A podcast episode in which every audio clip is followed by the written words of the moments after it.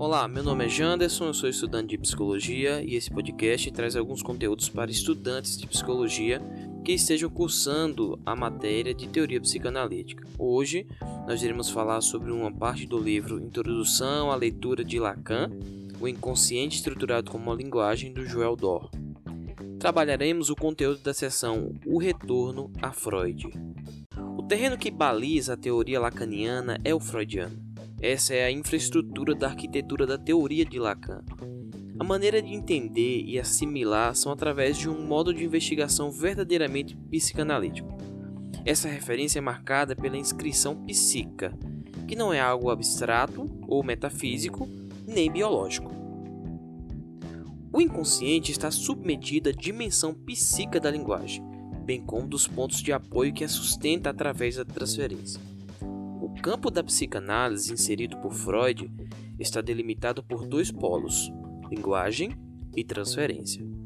O inconsciente encontra seu vínculo fundamental na palavra, devendo interrogar certas práticas que a abandonaram. Lacan nunca consentiu quanto a essas distinções radicais, exceto quando foi sobre o polo da transferência, que seria algo próprio do inconsciente. O aforismo freudiano de que onde houver transferência haverá psicanálise Coloca essa afirmativa em maus lençóis.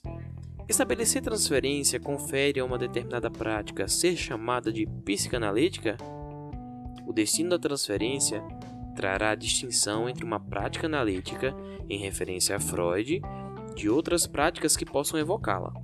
Um suposto encontro com um objetivo terapêutico que busca manipulação da transferência distingue-se da prática analítica da psicanálise, que busca a neutralização da manipulação da transferência.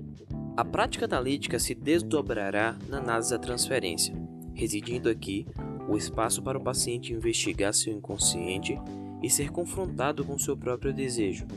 Mesmo em lugares comuns a esse entendimento, percebemos a revelia dos primeiros analistas em relegarem os conceitos basilares da teoria freudiana. Lacan, por outro lado, buscou a originalidade das teses freudianas sob uma hipótese.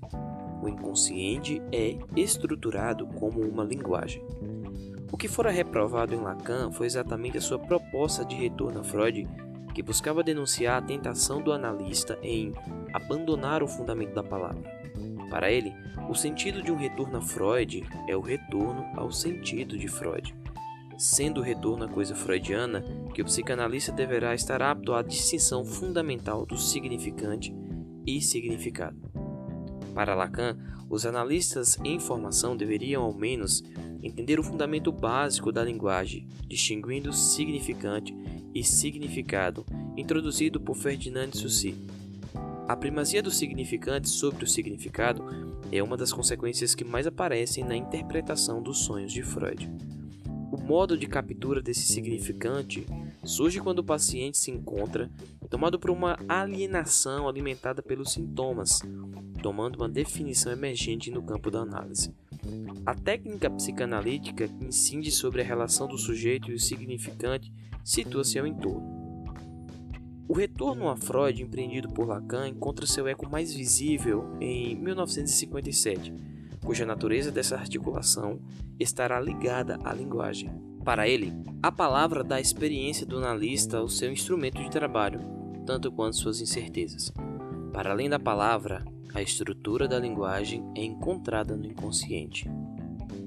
A justificativa da hipótese lacaniana do inconsciente estruturado como uma linguagem encontra sua pertinência em um texto basilar de toda a teoria psicanalítica, a interpretação dos sonhos, a associação livre aplicada a manifestações psicológicas como obsessão e angústia por Freud é também estendida ao sonho. Essa associação livre permitiu identificar a significação das manifestações inconscientes, bem como uma generalização que conduz à noção de formação do inconsciente. Diversas manifestações psíquicas têm em comum significados bem distintos do que se apresenta em um primeiro momento. Embora Freud dê ênfase ao símbolo e simbolismo no sonho, é indispensável a palavra como forma de desvendar o inconsciente.